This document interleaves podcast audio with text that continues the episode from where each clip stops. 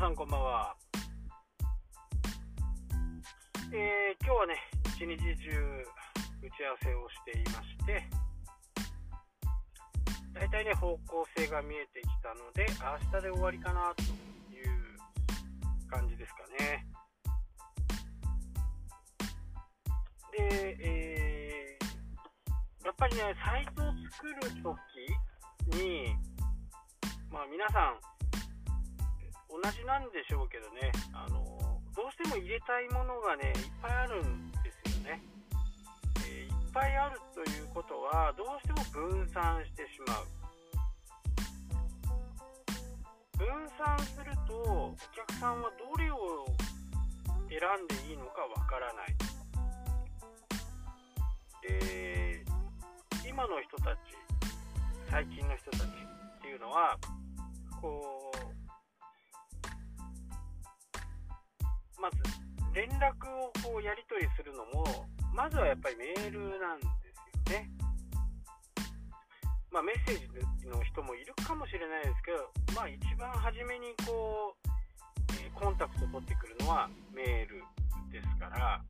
このメールの書き方一つにとってもね、えー、非常に注意が必要なんですね。でどうしてもメールってこれ再三いつも私言いますけどりへりくだって書かないと、上から目線に見えちゃうことがあるんですね。なので、ここはちょっと注意が必要で、相当へりくだった形で書くのが、え返信をね、するのがいいと思います。なんかね、怒ってるの的なメールってよくあるじゃないですか。本人からすると全くね、えー、そんなことは思ってないんだけど受け取る側にしてみるといやなんか怒ってんのかなっていうふうにね思ってしまうことが多々あります。ここは注意が必要ですね。で今回の、えー、幸せの全体的な流れとしてもねもうやりたいことが多くありすぎてまずはその整理からしていってつ、えー、僕が提案したのはまずこれで1つ作りましょうと。で、えー、そこからまずは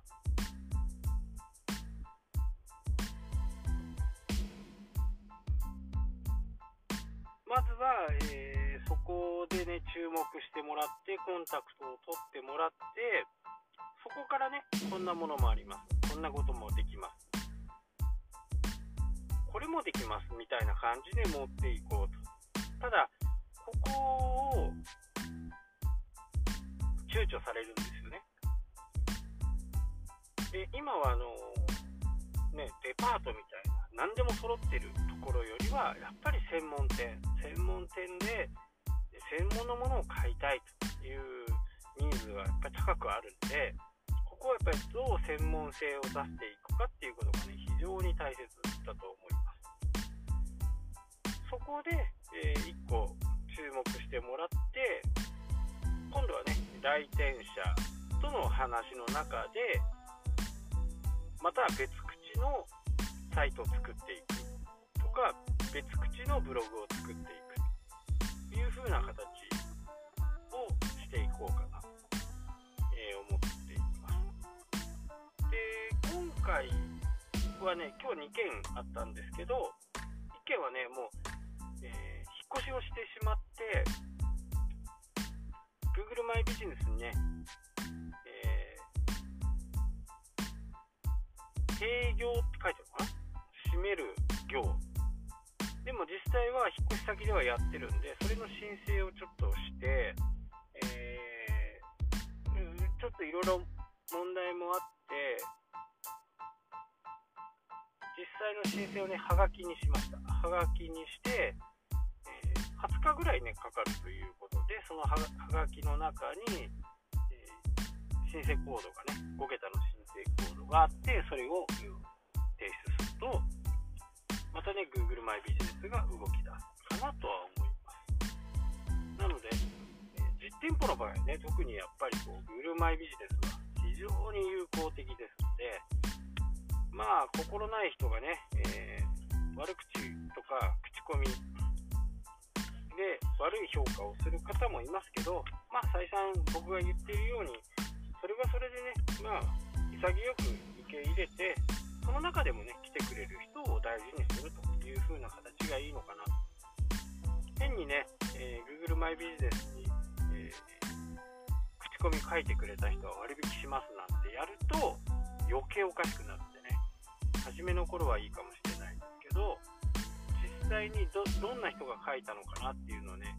えー、見に行く人がいます。で、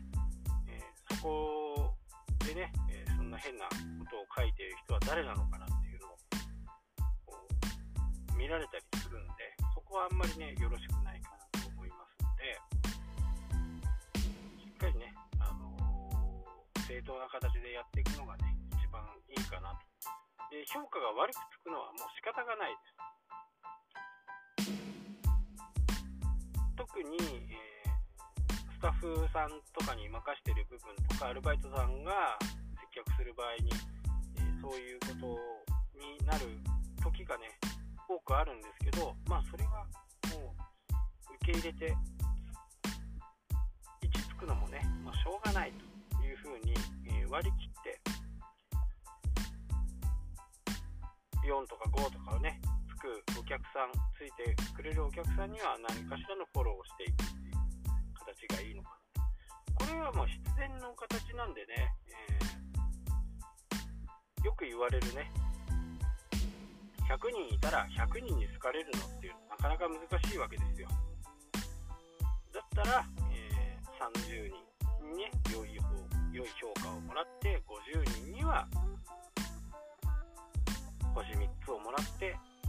20人には星1つでもいいやという風なね感じでやっていけばいいかなと思います。まあ、ただ、あのー、だからといってね、1ばっかりも良くないんで、その辺は注意してね、Google マイビジネスの活用をね、10日に1回は必ず投稿するようにしてみてはいかがでしょうか。はい、というわけで今日はこの辺で終わりたいと思います。したっけ